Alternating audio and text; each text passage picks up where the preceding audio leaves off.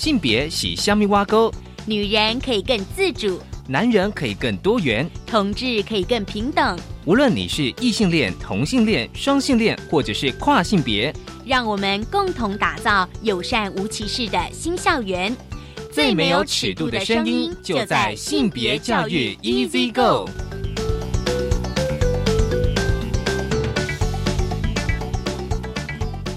Hello，大家午安，欢迎收听教育电台性别平等 Easy Go。大家还过得好吗？其实我想这一两周大家一定非常关切关于情感的新闻，不管是情伤或者是分尸的新闻。所以今天节目一开始想跟大家来聊一下，就是有些妇女团体针对这样子的新闻提出了一些想法。还有教育的方式，其实过去当然在我们节目当中已经跟大家讨论的非常非常的多。而今天的性别慢慢聊，想跟大家聊的是一本书，我觉得这本书其实非常精彩，书名是《加油彩虹男孩》，它一个副标：探索性别认同的路上母子同行。很高兴我们邀请到了这本书是由台湾商务印书馆出版，邀请业务经理。陈英哲，英哲来跟我们分享这一本书《加油彩虹男孩》。好，我们先进行性别大八卦。性别大八卦。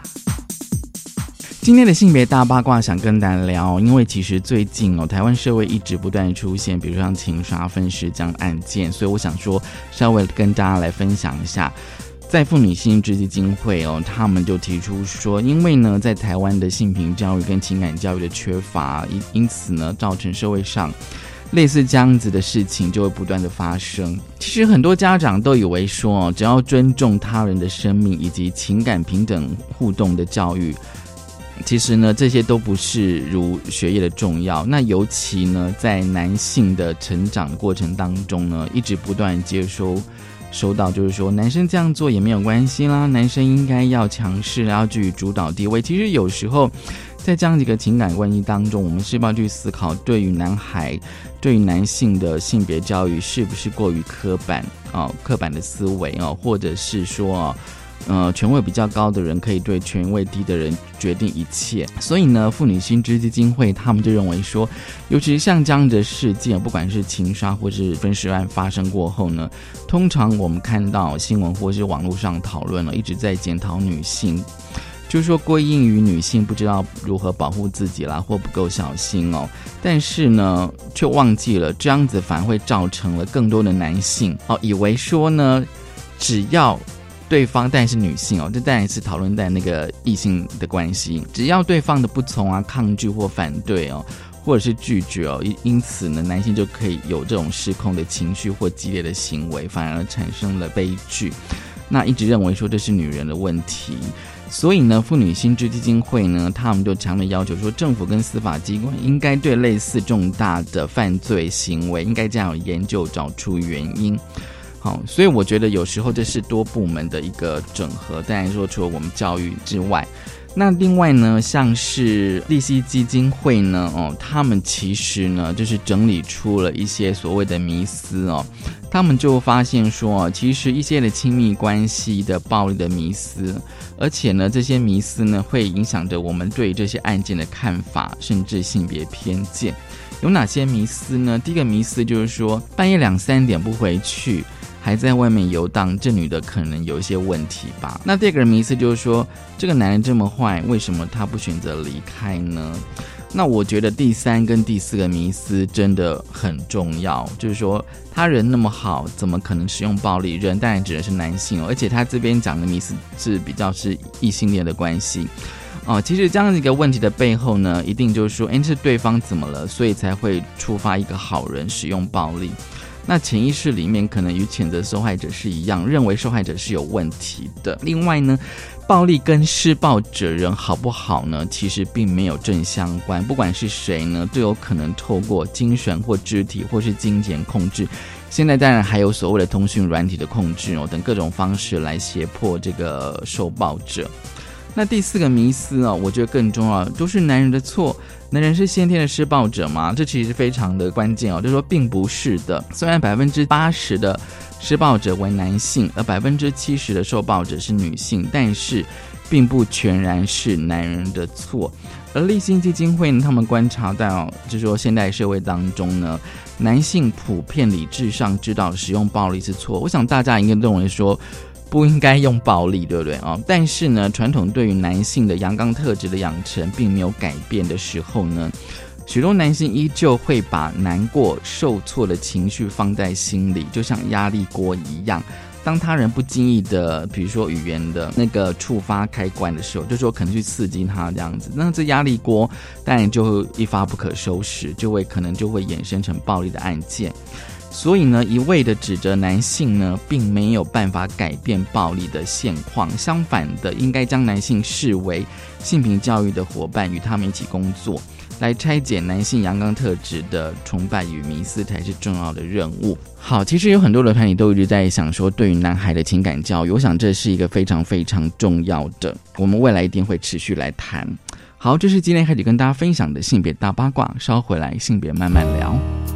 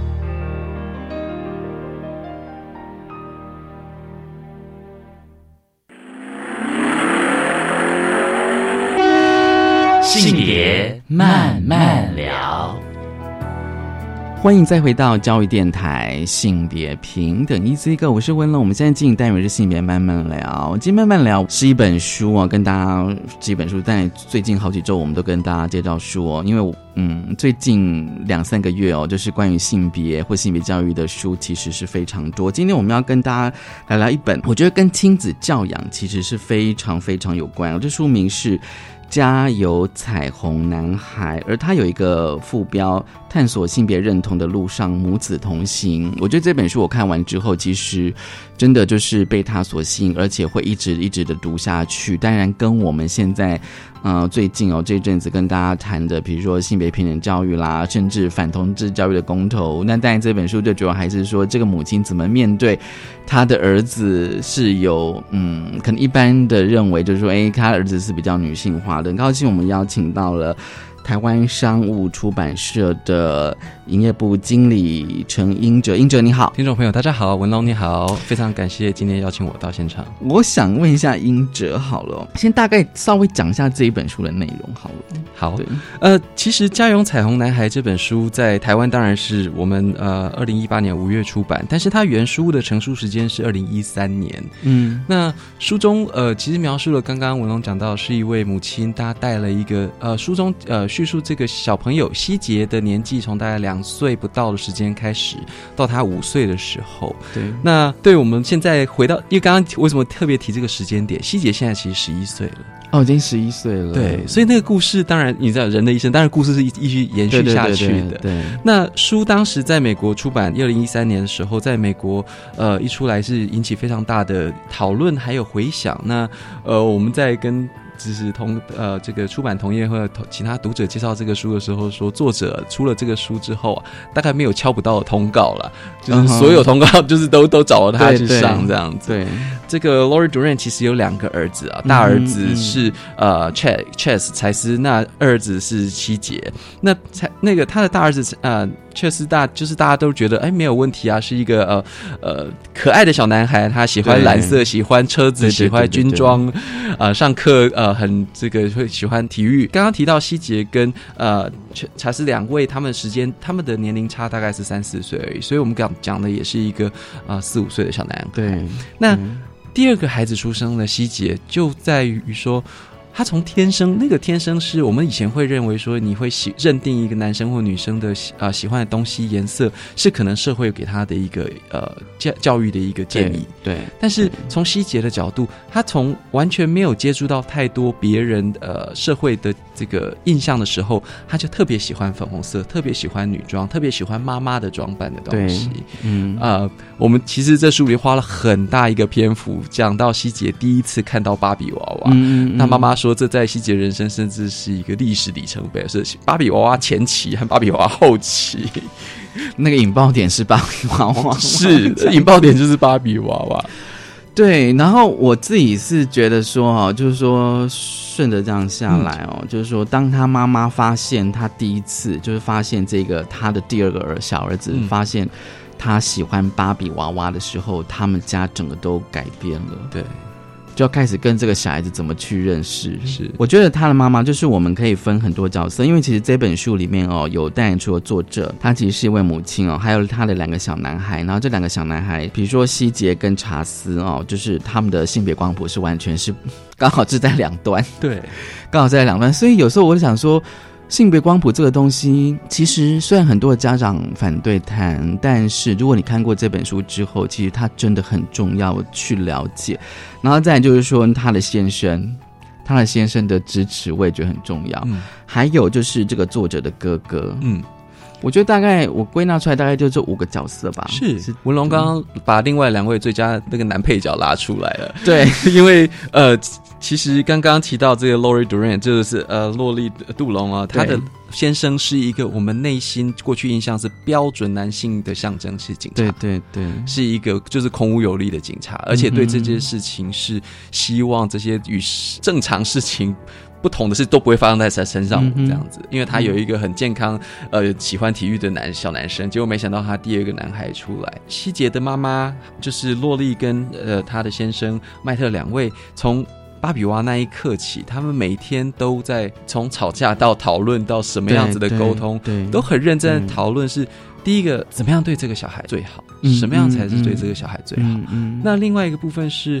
那除了对他好，其实呃，我们刚刚跟文龙在上节目前，我们也讨论到说，那对其他家人呢？对希杰身边的人呢？对对对。那呃，刚刚呃文龙也有提到说，刚刚说两个最佳男主角，一个是呃希杰的爸爸，另外一个是呃洛丽的哥哥。那洛丽哥哥本身是男同志，对。那他从从洛丽的角色是他从小看到哥哥一直被塞给了男生该如何成长的，不管是书、呃玩具、颜色、角色认定，一直到当他出柜的那一刻。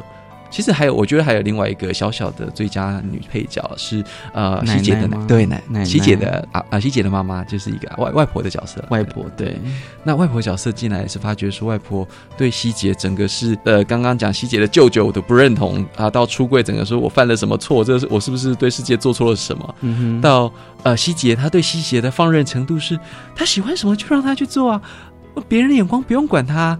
他让妈妈就是在前期七姐带两三岁的时候，跟外婆有非常多的讨论和争执。对说你确定这对小孩是最好的吗？那我想这本书带给我，还有带给很多读者，还有我们出版这书的意义，就是对小孩、对社会这样子的角色，我们可以带给他最好的东西是什么？嗯其实我觉得那个就是希姐的妈妈，也就是这本书的作者哦，她我觉得她比较嗯，她其实是有行动的，她知道她的小朋友就是她的小男孩跟其跟其他家的小男孩，不要讲就是说跟他的大儿子是完全不一样的时候，他会去找答案，他想要去找答案，然后去找资源。所以他就上网找了非常多的相关于，比如说 LGBT，就是所谓的关于同志的资讯啊，然后比如说后来他就是知道了有个名字叫性别不一致这样子。对，我觉得他其实会是会去找资源的，然后我就想说，这其实是他的某种的能力，而并不是毫无不晓得该怎么办这样子。我就觉得说，他去找资源，然后他同时从这些资料资源当中开始去认识他的小儿子希杰。我觉得讲一个非常的，我觉得真的是非常经典的，而且过去有新闻，就是那个玩具，他有提到那个麦当劳的玩具。他说他们去麦当劳的时候，那麦当劳都会给玩具嘛，哦，那通常那个店员都会跟你讲说是要给男孩还是女孩。然后当然对于这个妈妈哦，对作者洛丽来讲，她就非常的困扰，她就觉得很困扰。可是她说她想要女生的玩具这样子哦，那但是她她是要给她的小儿子。后来她好像有一个亲友也有类似这样子的状况，就是说他的呃儿子也是跟细节是一样的哦，所以后来他们觉得说麦当劳应该问的哦，应该是说，比如说你是要车子。还是要那个像娃娃那样子的玩具，而并不是问说是要给男生还是女生。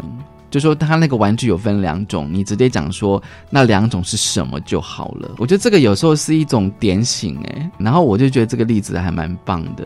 其实刚刚文龙讲的那个例子，我觉得书中他提供了不只是文龙讲的那个方向，他提供了另外一个，我觉得家长可以想更多的方向是，很多时候我们回到麦当劳那个例子，他对说很多时候麦当劳给的玩具可能有暴力倾向，哦可能是一点投射了有一些呃父母不想给孩子的印象。对，那那个时，候你为什么会把它归类这是男生的玩具还是女生的玩具？嗯，他应该会是呃，我这边是有呃有一个军人的角色和另外一个呃娃娃，那对妈妈在这时候说，哎，这不是男生女生的问题，是我不想要给孩子接触这样子的、嗯嗯呃形象和这样子的意义。那我觉得其实希姐妈妈在这边，她最后回到，我觉得她这个点甚至是比刚刚讲到说只把男生女生分开，或者男生就是应该玩体育，或者女生就是应该玩呃粉红色小马，这个我觉得这其实是呃不一样的东西。还有呃，刚刚文龙也提到说，这个书其实从一开始就提到了呃性别不一致这个词。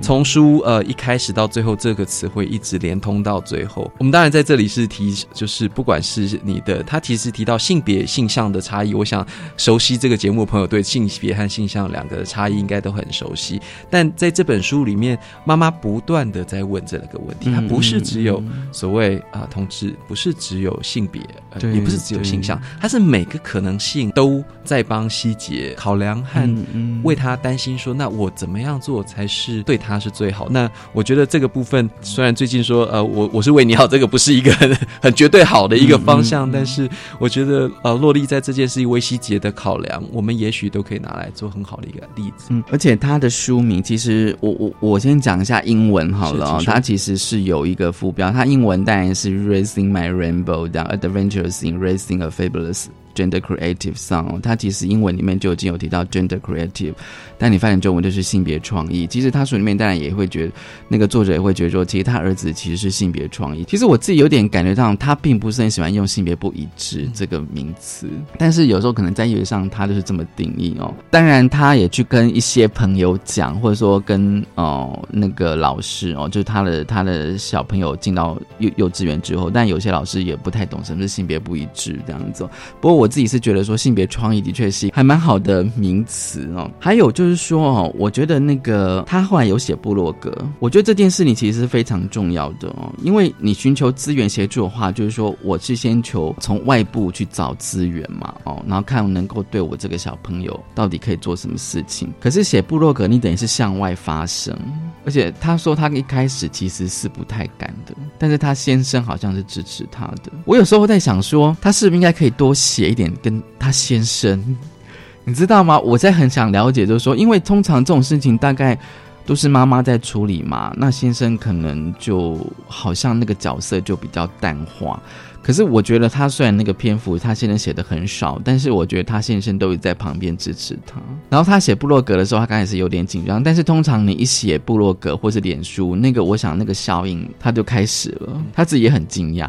呃，我想文龙提到说部落格这件事情啊，Lori，呃，就是洛丽，她刚刚书名其实是 Raising My Rainbow，就是他部落格的那个，如果 Raising My Rainbow.com 就是他部落格的那个网址。对对。那我觉得它里面有提到很多跟他要不要。写部落格这件事的焦虑和考量，我觉得我真的也欢迎大家去看这本书，他的这些焦虑考量，因为很多他将受到的压力和讨论，不是任何一般没有准备的人可以接受的。嗯，第一个，他的思虑，他这本书你可以发觉他的思虑和考量非常的敏感和缜密，在写入部落格之前，他花了。他很长的一段时间，大概两个月时间，去看别人有没有这样子的部落格。那他做到了什么样可以保护他的家人跟孩子？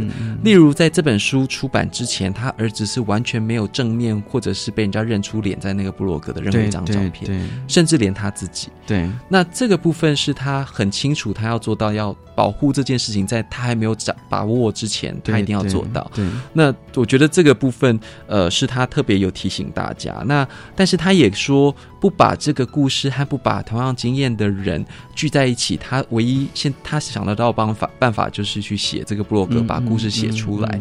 刚文龙提到他的先生，其实我看到他的先生在最前面，他在一岁多两岁的时候的反应，其实是比较不确定。他因为身为警察，你保护的是安全，那他很多不确定的部分。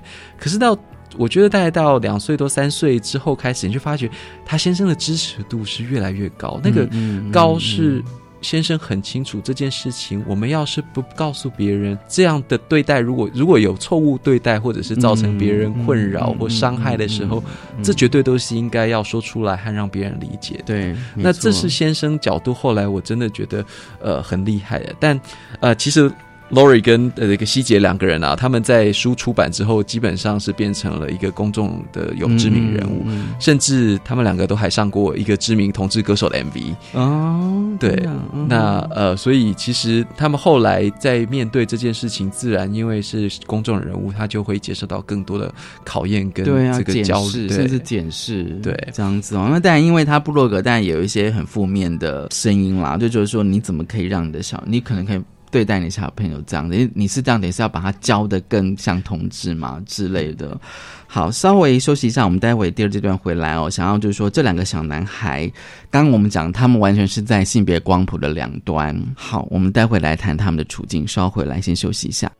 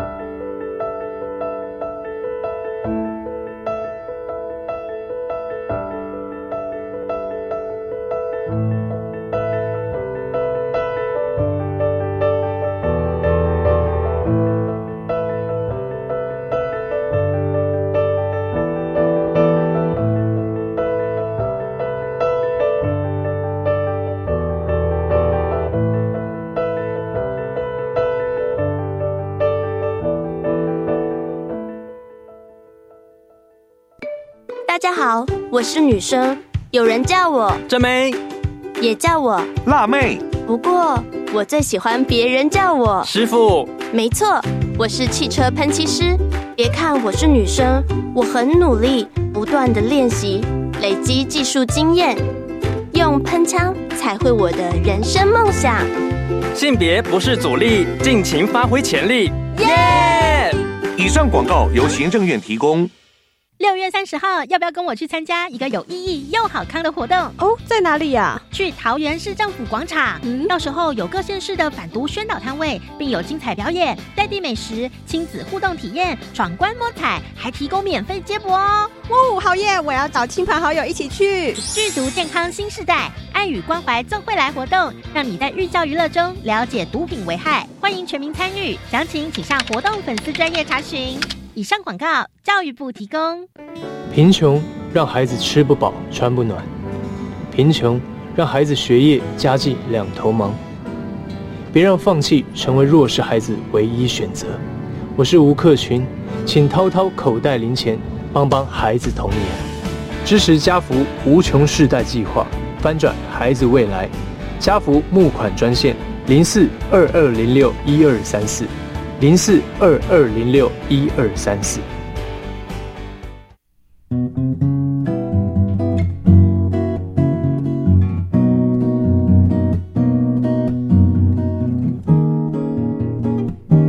我是苏命苏米恩，你现在收听的是教育电台。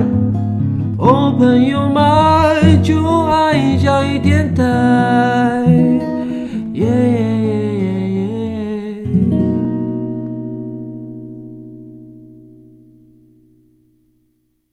大家好，我们是 The Wanted 寻人启事。您现在收听的是国立教育广播电台。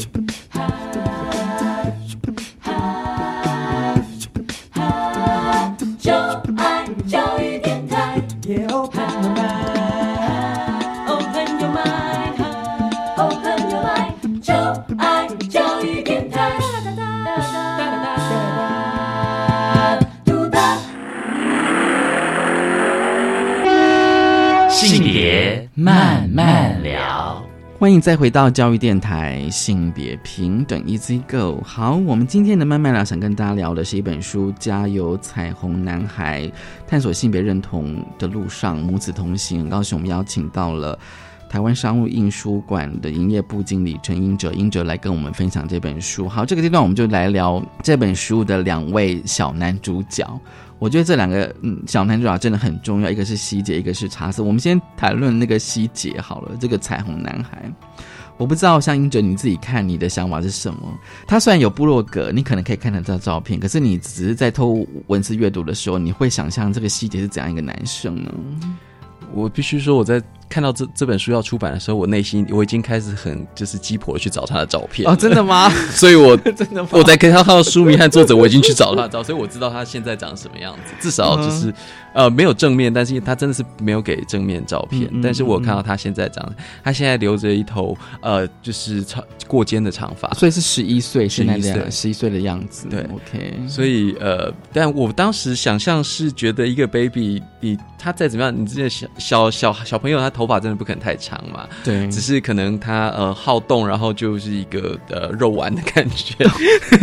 你说他在 两三对两三在两岁的时候，对，在那个时候，我觉得比较多改变，其实都会是在对外表来讲，都在父母的投射和他自己的对对外的这个呈现上了。那时候我觉得，对你说你说外的长相什么，其实在那个时候小朋友真的是看不太。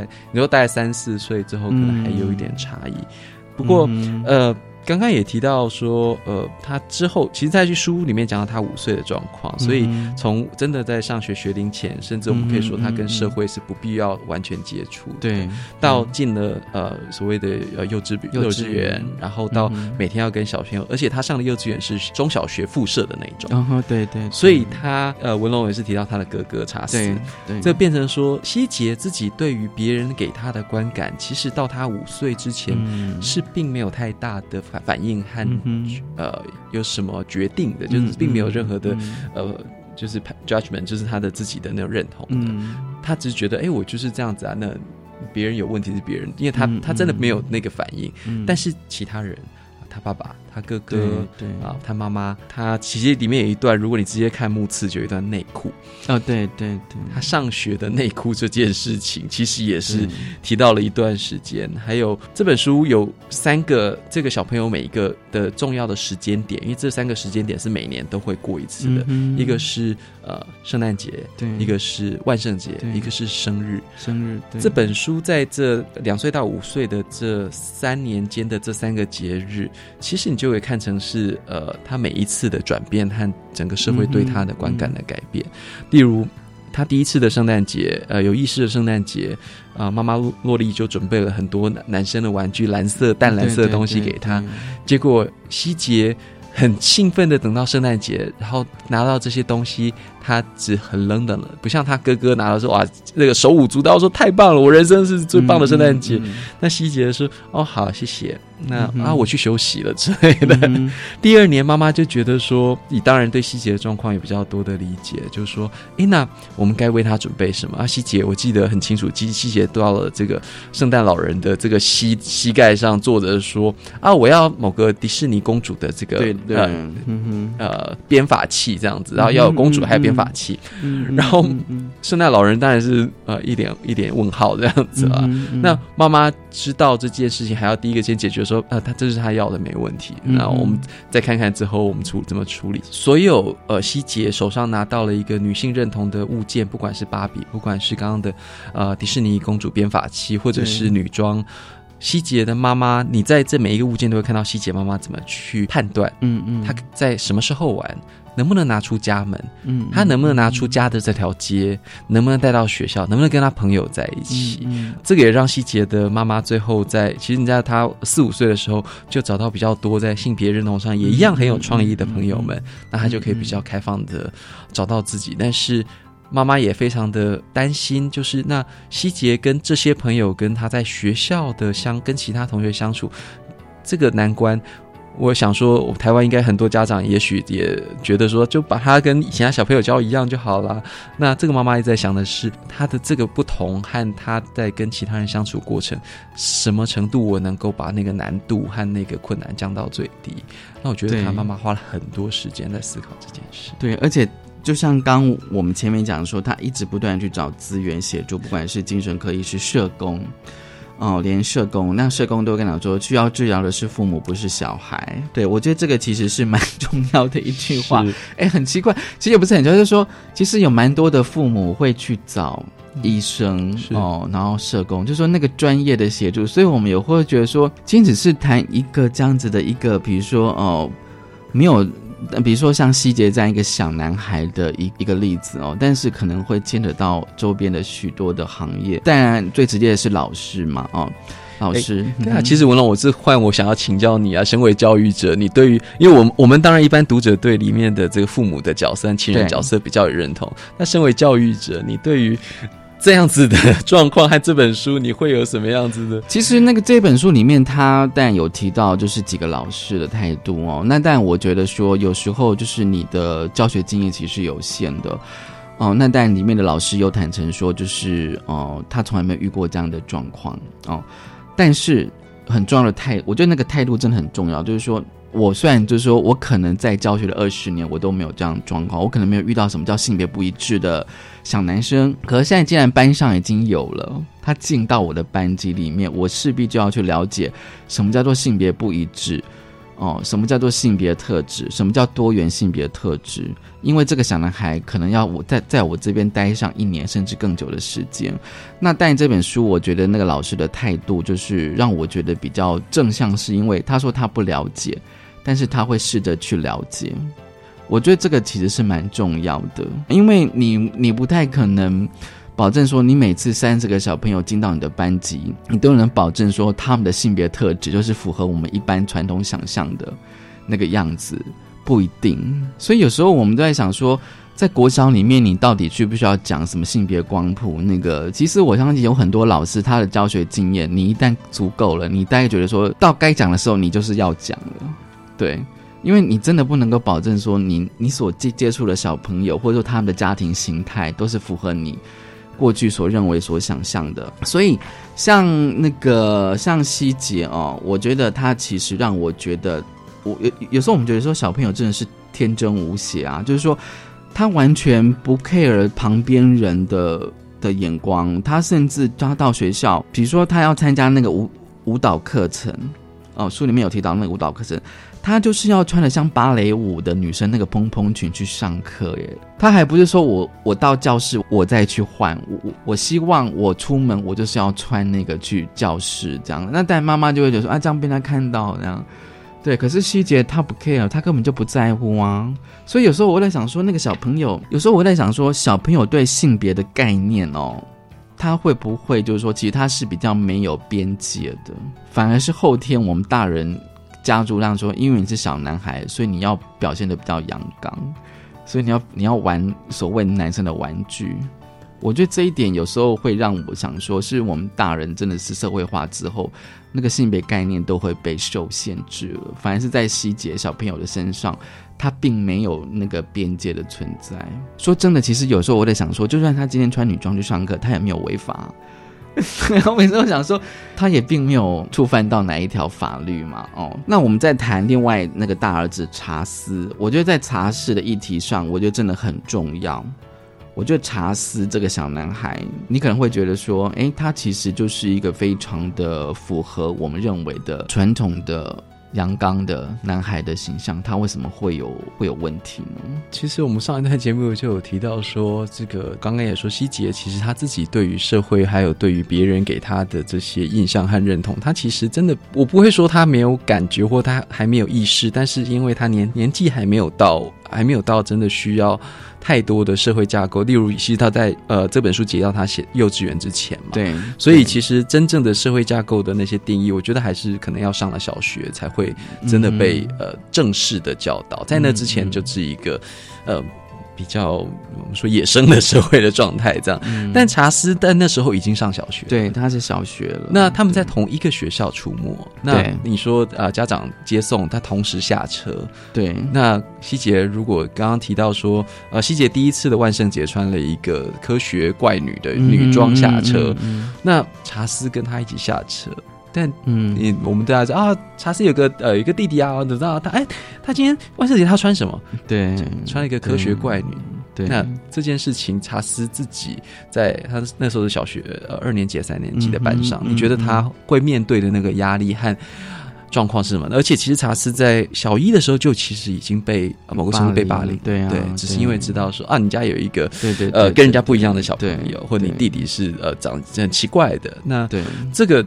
其实你看跟茶室有什么关系？但这只是他家人的一部分，是他生命的一部分。但我们刚刚讲到另外一个第二男配角，就是呃洛丽的哥哥，其实在这方面提供非常多的帮助和支持。对对，那这个支持就是让洛丽有一个准备，说呃，不管这个，其实我觉得这个出柜不是真的所谓同志或性倾向不同的出柜，而是当你与众不同的时候，都是一种出柜。对。那这个出柜，呃，对于查斯来讲，就是一个他到底在这么小年纪能不能接受和承受的状态。那呃，我们也一直其实连希杰的妈妈在某个程度上，在呃言语啦，在他的部落格、他的信箱，也遭受到很多的霸凌啊。嗯嗯，对对，所以这个呃。其实里面刚刚刚刚刚文龙有提到麦当劳，有提到迪士尼经验，去迪士尼乐园玩的经验，甚至去呃超市买衣服的经验，这每一个对于没有准备好或者是没有想过的父母，都那个难度之大，其实都很难以想象。而且这些书上提到那些场所都是很日常的，对。然后我们就会想到说，日常好像都是战场，好像被那个不。不管对希杰或对他爸妈来讲都是这样，他都要去面对哦。那查斯他会遇到霸凌哦，其实我觉得书上有描写，我觉得那其实已经非常的严重了，而且是严重到说他妈妈都向学校老师跟学校的校长去反映。我觉得他妈妈真的很有行动力耶，他会写 email，他不管好你没有回复，我就在写，然后他也会去找就是当地的一些 NGO 的团体来协助。但那个不是，我觉得现在虽然我不确定现在因为自己没有小孩，我不确定现在家长和老师的反应是什么，但是他那样子的不是我们所谓就责或者是去寻仇的概念，他是说。我希望大家跟着我一起去了解，我们有这样子的不同的人，跟我们一起活在这个呃群团体里面。嗯，其实，在书第八十五页这边，它标题上面写这个这一节的标题就是两难哦。他其实妈妈在这一节就已经提了，我觉得是这本书呃对我来讲最重要的一句话。他说：“呃，人类会想要将事物分类好，而更加了解他们。但是，我们的儿子和他的行为无法被简单归类，只是因为细节没有办法归类在我们认为正常或可以被归类的状态之下，就被很多的误会和加注在他身上无法呃符合的这个形象给呃嗯。”我们说刚刚讲的霸凌，或者是呃负面的一个情绪的投射，对，那这些其实都是一个这本书很想要跟大家沟通的状况。嗯那其实我们刚刚讲这么多的这个议题，其实很多很大一部分是希杰的妈妈提供出来的是一个绝对不是标准答案。我们我们这书中不断的告诉你说这件事情，你只能不断的探索。就像其实刚刚英文书名也是提到，第一个字是 adventure，就是一个冒险，一个探险。这个既然它是一个探险，它本来就是。标准答案是很难一下子被找到，或者是我们觉得它随时可能是变动，或者找到怎么样对当下这个情况最好。那如果没有标准答案，我们。我我知道，身为教育者、父母，这真的是很困难的事情。我知道怎么找到一个？其实，我觉得他写的这本书就是一个很好的参考啦。嗯，我觉得那个经验谈出来了。你知道，你并不是唯一的。呃，身为家长，我不是唯一遇到这样状况，或者说我的小朋友也并不是世界唯一有这样的状况。就是那个那个回想跟回应，我觉得非常重要。然后这本书的最后有附录，那个附录我自己看完之后，我觉得好像是一个检核表，你知道吗？就是我看完之后说，嗯，是觉得说，哎，他其实也问了非常多的，而且他也针对了哦不同的对象哦，就是说哦，就是那个哦，就比如说阅读指南，阅读这本书你可以思考到什么？还有就是每个性别不一致的孩子都想告诉你的十二件事哦。另外，但也是给教教育工作者啦哦。那我觉得教育工作者这这一个，我觉得是非常非常的重要哦，因为毕竟就是。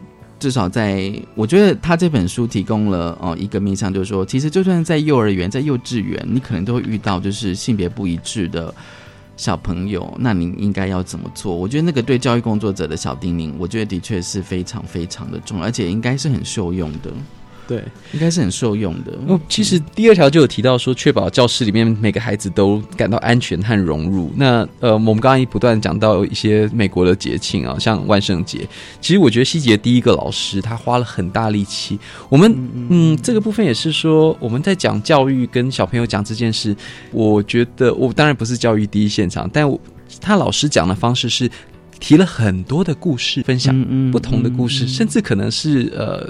虚构的一些简单的儿童故事，跟小朋友讲说，这个世界有很多不一样，和你现在理解不一样的事情。那为希节即将万圣节出现的不知道是什么装扮，为小朋友准备。那其实这个就跟呃，在三百零二页附录第三个给教育工作者里面的小叮咛，有一些可以参考的部分。那呃，就像。刚文龙提到说，这本书的附录，它其实提供了很多的小工具。那我们呃，台湾商务印书馆这边也，当然我没有做到最好了，我们尽了一点力气，看能不能处理一些东西，就是在附录五也加上了台湾的 LGBTQ。呃，因为讲到 LGBTQ 这个字眼啊，我觉得呃，刚刚文龙一直要我说，哎，有机会来谈一下这个书的封面跟书名，《加油彩虹男孩》。对，呃，我没有另外再去追呃探究说这个呃洛丽之后对于他部落。格取名 Raising My Rainbow，就是呃抚养我的彩虹的这个名字是不是有呃想要再做讨论？可是其实洛丽在这本书里面还蛮清楚的呃。去解释他这个彩虹和这个他儿子是不是同志这件事情，跟这个彩虹并不是直接关系的。当然，我们现在看到彩虹旗啊，或者是彩虹标志，或者 rainbow 这个字眼，我们觉得说，哎，也许他他已经为他儿子定义了没有？我觉得应该是性别友善吧。对对，所以这个名字我们当然是取说“加油彩虹男孩”，因为我们也理解说，比较能够马上认同这个议题的，可能是同志族群和性别呃性向上跟呃比较不一样的呃，跟跟我们过去。理解传统性向上不不同的这些人，可能对这本书是马上的有反应，所以我们会取名《加油彩虹男孩》，也跟原书名做一个呼应。呼应，嗯，好，我们先休息一下，稍后回来。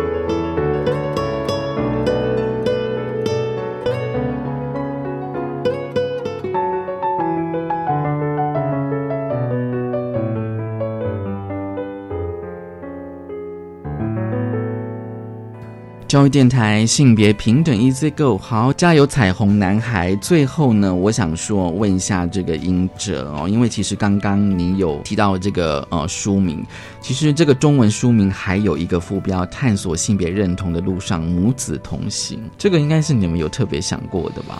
对，刚刚提到英文 adventure 是一个探，就是一个探险，那探险冒险。但是其实这本书比较多是妈妈，呃，洛丽也是这本书的作者，把把他自己的体验跟希杰他儿子遇到这些事情。这本书一个难能可贵的，我们我我在看这本书最大的一个想法是，洛丽把所有他在跟孩子相处的每一个细节，他考量的东西都巨细靡遗的写出来。对，很多呃，我们看到类似的书可能会比较。多，在一个站在呃后世，或者是到一个比较高度的角度，然后说他就是怎样怎样怎样，所以我怎样怎样。但是呃，洛丽在写这本书，她把所有她心里想过的东西，还有他觉得希姐会遇到的事情的细节，都写得非常的仔细和个人化。对，那我觉得那个感染力是跟其他书不一样。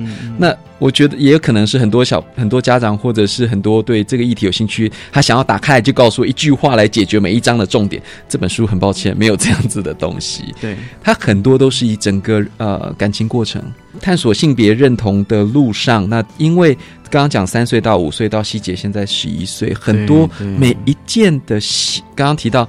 妈妈说：“她的房间是最安全的地方，她的家是安全的地方。出了这个家门，我们还能保护她到什么程度？那所以这真的是一个一个很。”很长的路，而且希姐现在十一岁，她还有很长的路在未来的时间。呃，其实我们为什么会出版这本书呢？编辑跟我们的的讨论是说，在呃，这个其实书我们在一年多前，因为有翻译和这个出版的这个流程，一年多前就已经找到这本书。那本来只是在想说，台湾的教养书里面是不是有缺了一些什么东西？当然，这是一个市场考量，或者是我们能够给家长和呃小朋友呃有一个新的什么思维。那在找这个美国阿玛总的时候，就看到这本书排在排行。虽然它已经二零一三年就出版，它在阿玛总现在还在前几名的位置，在教养类。那编辑就觉得，如果他这么多年在阿玛总还在这么前面的位置，难能可贵的是，讲到学龄前的性别认同，在全在美国英美市场，在台湾，在日本这几个出版大国都没有特别出现过的。对，那我们是不是可以透过这个机会跟读者来聊聊？呃，学龄前的小朋友对于性别认同这件事情，还有学龄前的家长现在都越来越焦虑。当然，因为呃少子化了，大家越来越对孩子的这个呃未来的这个呃成功或者是未来的前景都越来越焦虑。那所以当然想看到更多的参考资料，所以我们觉得说，如果我们能提供家长一个呃不一样的看法，啊，一个亲身经历，他把所有刚刚讲到所有遇的问题，所有想过的事情，我相信很多如果也遇到类似状况的家长，不一定只是性别认同，我觉得是甚至。任何在某个程度上，呃，不是社会价值认同的状况，或者是弱势家庭，看到这本书，你可能都会有一点感动和反应在这上面。我觉得应该应该是说，有很多的家长他需要蛮多的参考资料，他还蛮需要的。所以说，像那个这本书的作者哦，《家用彩虹男孩》的作者 Lori 哦，就是我觉得那个写布洛格是一个蛮重要的行动。那个是蛮重要的，因为他其实他也可以不要写啊，对不对？他可以就是默默的，就是说去看别人的东西嘛。哦，他寻求，然后再寻求精神科医师跟社工，他还是可以某种程度解决他小朋友的问题。但是他写布洛格，我觉得是一个还蛮重要的行动。所以这本《加油彩虹男孩》就像是那个序文讲的，你一看的之后，你可能会停不下来。我觉得的确，你的确因为。太多生活细节，但是都充满了有趣，也充满了很多挑战。今天非常高兴，英哲来跟我们分享《家用彩虹男孩》这本书。刚刚吴龙提到趣闻，我一定要讲，我们好不容易邀请到好莱坞巨星哦，呃，那个 Neil Patrick Harris 来帮我们写的序文啊，当然是原书就有，但是只要很少有一本家庭教养书可以有好莱坞巨星帮我们写序啊，对啊，所以我们真的是很荣幸。好，谢谢英哲来跟我们分享《加油彩虹男孩》，探索性别认同的路上母子同行，推荐给大家。谢谢英哲，谢谢吴龙，谢谢大家收听今天的性别平等一次课，拜拜。